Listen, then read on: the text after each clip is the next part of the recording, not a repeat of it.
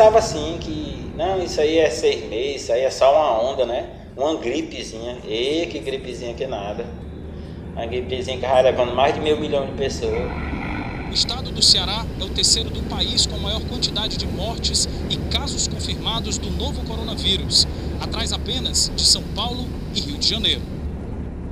Essa linha que eu faço é lotar direto. A única vez que eu, eu pedi com um cidadão mesmo pedi para colocar máscara e ele disse que não ia colocar nem a pau. Ele tá sem máscara e disse que não ia descer e nem ia colocar. E quem é que ia fazer ele colocar?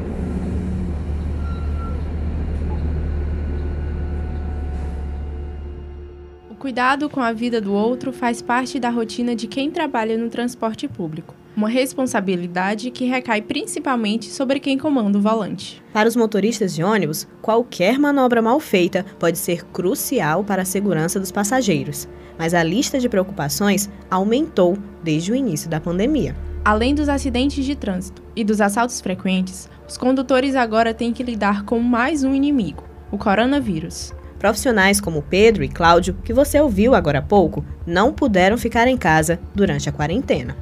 Enquanto as aglomerações são proibidas por lei, eles convivem diariamente com a superlotação dos ônibus de Fortaleza.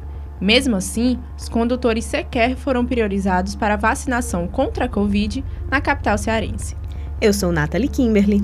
Eu sou Clarice Nascimento. E nós te convidamos a embarcar na rotina de dois motoristas de ônibus em tempos de pandemia. Está começando o primeiro episódio do podcast Essenciais começou a valer o primeiro dia de lockdown no Ceará. As regras de isolamento social também ficarão mais rígidas na capital. Fortaleza entrou em isolamento total nesta sexta-feira, com uma exceção para os serviços essenciais. Decreto de serviços essenciais. Atividade essencial. Como, por exemplo, bancos, farmácias e supermercados. Aumentou o número de mortes por Covid-19 entre trabalhadores de serviços essenciais. Essenciais quando parar não é uma opção. 4 e 15 da manhã em Fortaleza, a Terra do Sol ainda está às escuras, mas já raiou um novo dia para Cláudio Lino. O motorista está acordado há pelo menos duas horas e dá início a mais uma jornada de trabalho. Antes da pandemia, ele pegava no batente ainda mais cedo, às 3h50, Além da mudança de horário, a Covid trouxe uma tarefa a mais para as primeiras horas de trabalho dele. Sempre que eu trabalho, que eu chego, eu faço a higienização do, do ônibus que eu trabalho, minha cadeira, cinto, minhas mãos, tudo e constantemente fico passando álcool em gel. Já faz 12 anos que ele guia a linha 072, que é Antônio Bezerra Parangaba, liga dois importantes terminais de ônibus da cidade. Por ser a única a fazer esse caminho, a rota vive com seus coletivos cheios de gente. O Cláudio acredita que a movimentação já é tão grande quanto no período pré-pandemia. Mas e o distanciamento, hein? Não, de, no início teve, de começo. Mas tudo é começo, né? Tudo início é tudo bacana, organizando. Mas depois passa aquela semana, pronto, volta tudo normal. A jornada do Cláudio só termina depois de meio-dia e 40. E três horas depois, em outro ponto de Fortaleza, nosso outro personagem se prepara para fazer a sua primeira viagem do dia. Pedro Ibiapino tem mais de 30 anos de experiência na área e hoje guia a linha 355, que é a Siqueira José Bastos. Ao contrário de Cláudio, ele nota uma certa queda na superlotação dos ônibus que conduz. Tem mais é, negócio de aglomeração, os ônibus tudo cheio. Não... Só na hora do pico é que o pessoal que vão trabalhar aqui não perderam o emprego, né? Mas muita coisa fechou, né? O desemprego tá grande no meio do mundo, viu? Essa queda no número de usuários de coletivos não é uma realidade presente apenas na linha 355. A empresa de transporte urbano de Fortaleza, a Itufó, diz que a demanda pelo transporte público na cidade caiu 53% nos últimos seis anos. A pandemia é apontada como um dos fatores mais fortes para essa diminuição. Só para você ter uma ideia, em 2014 foram transportados quase 354 milhões de passageiros ao longo do ano nos coletivos aqui da capital.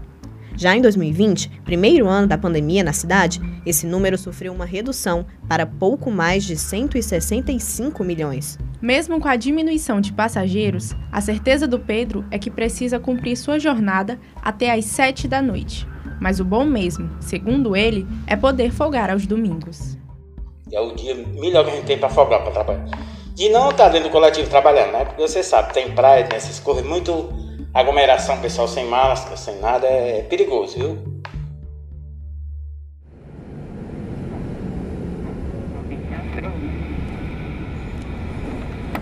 momento grave, um momento de grandes desafios, que nos exige a cada momento avaliarmos os cenários para tomarmos as medidas necessárias para esse enfrentamento, para minimizar os efeitos dessa pandemia à população cearense. Né? Com uma novidade, incluindo a obrigatoriedade, a partir de amanhã, do uso de máscaras para todas as pessoas que forem sair de casa. Mesmo com o uso obrigatório, ainda tem gente que ignora o uso das máscaras nos coletivos. No 072, o Cláudio diz que os idosos são os que menos aderem a esse protocolo, que é o mais básico da prevenção contra a Covid. A situação já virou até caso de polícia. A única vez que eu, eu pedi com um cidadão mesmo, pedi para colocar máscara, e ele disse não colocar nem a pau, quer colocar. Aí ele teve sorte, eu tava de frente com uma, com a cabine da polícia. Aí eu peguei, para você também não vai não. Parei o carro, chamei os policiais e desceu o cara.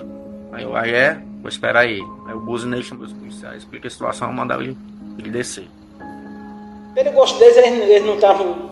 A maioria não usava nada de máscara e, e continuava praia, restaurante, festa, tudo aberto. Que nem a gente vê a polícia brigando todo dia. Não é só aqui não. Que é uma coisa para a saúde da pessoa, se a polícia está combatendo, paredão de som, essas coisas. É complicado, viu? Mas quem ouve o Pedro falando assim, nem imagina que lá no começo da pandemia, ele também rejeitou o uso das máscaras. Ah, vou tirar essa máscara, eu vou jogar fora, isso aí é só conversa para o governo ganhar dinheiro em cima da gente, não sei o quê. Aí, mais quando começou a morrer gente mesmo, que começou a, a, a gente ver que o cemitério estava tudo lotado de gente perdendo a vida que a família não podia nem chegar perto e às vezes muitas, muitos se enterraram sozinhos, sem presença da família, e a gente caiu na real mesmo que a gente tinha que ter muito cuidado. O Pedro sentiu de perto a importância desses cuidados. Além de ter sido infectado pela Covid, ele perdeu pelo menos 15 colegas de trabalho por causa da doença. A gente perdeu uma fiscal que tinha 25 anos de, de empresa, que eu nunca imaginei de, de o convite levar ela, com esse convite velho uma, uma cobradora e motorista acho que é, acho que na faixa de uns, de uns 15. Um rapaz de, 28, de 38 anos, deixou um meninozinho de 8 anos. Chefe de garagem, que trabalhou na Montenegro também, das antigas, que mais novo do que eu, muito. É chefe de garagem. E é isso, eu perdi muito, muito, muito conhecido, né? Muito, muita gente da minha profissão que tem um que ainda está com sequela ainda, está com um bocado de afastado da, da empresa.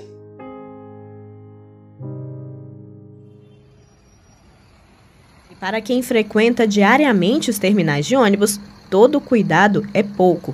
Um estudo desenvolvido pela Fundação Oswaldo Cruz de Pernambuco concluiu que os terminais são os lugares de maior contaminação por Covid-19.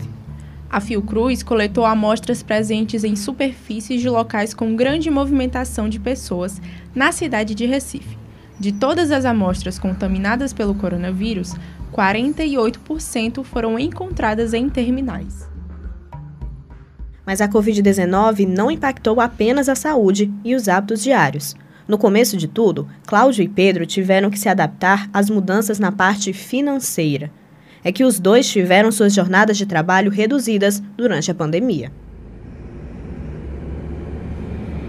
A medida permite diminuir salários e suspender a jornada de trabalho para evitar demissões em massa durante a pandemia. O governo estima preservar até 8 milhões e meio de empregos. Para isso, vai investir mais de 51 bilhões de reais para bancar parte dos cortes de salários. No caso do Cláudio, a redução apertou ainda mais porque ele é o único da sua casa que está empregado. O dinheiro foi quase todo direcionado para o plano de saúde da família, que inclusive ganhou um novo membro recentemente. Eu vejo que o celular clareou. Aí eu, quem é uma hora dessa? Aí quando eu peguei, eu vi a chamada da minha esposa. Certo? Aí caramba, aí eu parei o carro, liguei. Oi. Ela disse, ó, vem pra cá que eu tô passando mal, que a minha bolsa estourou. Caramba, aí você imagina, 4 horas da manhã, quatro e pouco da manhã, você no terminal, já para dar entrada para pegar outras pessoas que já vão para trabalhar.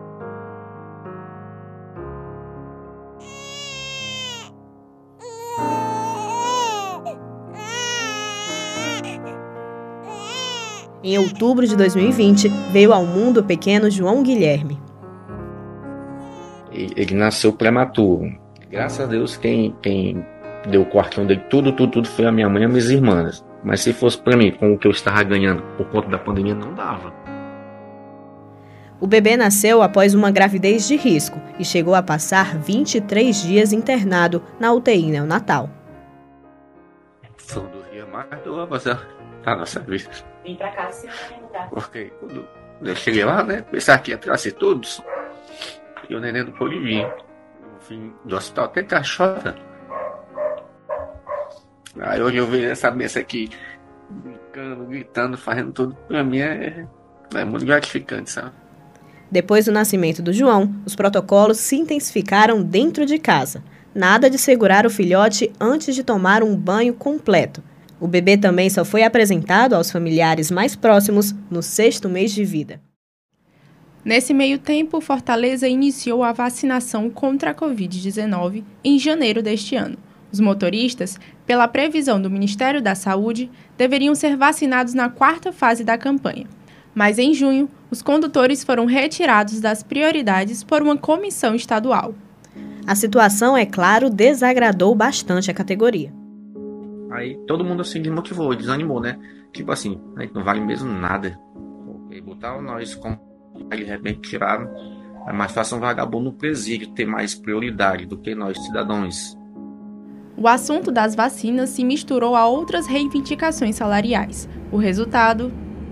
Motoristas e cobradores decretaram greve a partir de hoje. Então, você, trabalhador que vai pegar ônibus para ir para o trabalho, muita atenção. Paralisação durou menos de 10 dias.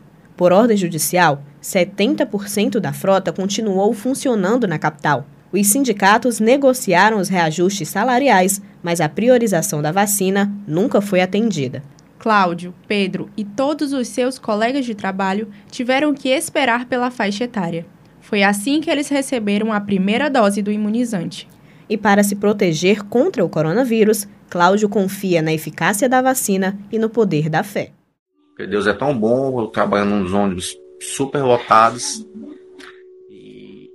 voltando, Deus o livre, trouxesse uma, uma praga dessa dentro da minha casa, passasse para meus filhos, para minha esposa, tá? E vou e volto, graças a Deus, não trouxe, nem peguei nem trouxe nada para dentro da minha casa. Deus é maravilhoso demais.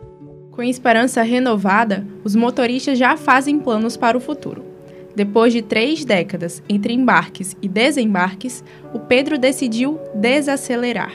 Ele já se prepara para a aposentadoria estou juntando o que é documento, tudinho que precisa, para advogado da entrada eu ficar esperando eu, eu viver livre, curtir a vida um pouquinho, né? Porque ninguém tem vida não, viu? Chega, faz o trabalho de casa, dorme, acorda, vai. Aí é todo dia fazer a mesma coisa. Tem hora que a gente abusa, sabe? Essa insatisfação não é à toa. O medo da violência e a pressão para não cometer erros já faziam parte da rotina dos motoristas antes mesmo do coronavírus. Porque está muito difícil, está muito difícil. E o dia a dia da gente é, é, complicado. Ah, quer dizer que aí a gente já sai de casa rapidinho, Deus, já na minha frente. E livra da, da, da, do, do, perigo, né? Porque não é fácil, não é fácil. Para quem não está dentro, é ótimo. Mas sente ali naquela cadeirinha, vê, olhando para tudo quanto é canto, não pode errar. Se errar, é, é, é fatal. Mas o Cláudio, que também enfrenta tudo isso, não perde a chance de ressaltar as conquistas de seus anos de volante. Eu muito agradeço a Deus porque foi onde, onde como eu estou falando, eu sustento minha, minha família, tenho meu plano de saúde, tenho a refeição, tenho minha cesta básica. Hoje, sendo pouco ou não, mas tenho, porque o desemprego está muito grande e eu ainda tenho que agradecer depois de estar trabalhando. Você sabe não está fácil o emprego para nós. E Cláudio também deixou um recado indispensável a todos os passageiros. Escuta só. Eu peço encarecidamente aos usuários que continuem fazendo o protocolo, que o vírus não acabou? Que tomem sua, suas vacinas e continuem fazendo o protocolo. Que até esse vírus ir embora ainda vai demorar muito. Hein? Todos fazendo as suas, suas partes, vai dar tudo certo.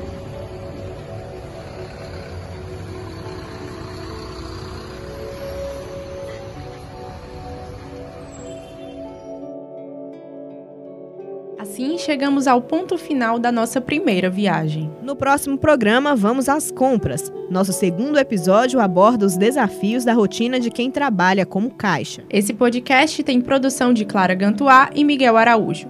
Roteiro e edição de Davi Holanda e William Barros, orientação de Rosane Nunes e na narração e entrevistas, eu, Clarice Nascimento, e eu, Nathalie Kimberly. Você também ouviu áudios da TV Brasil, do SBT, do Governo do Ceará e da TV Cidade. Apoio da Rádio Universitária. O Essenciais vai ficando por aqui. Até o próximo episódio.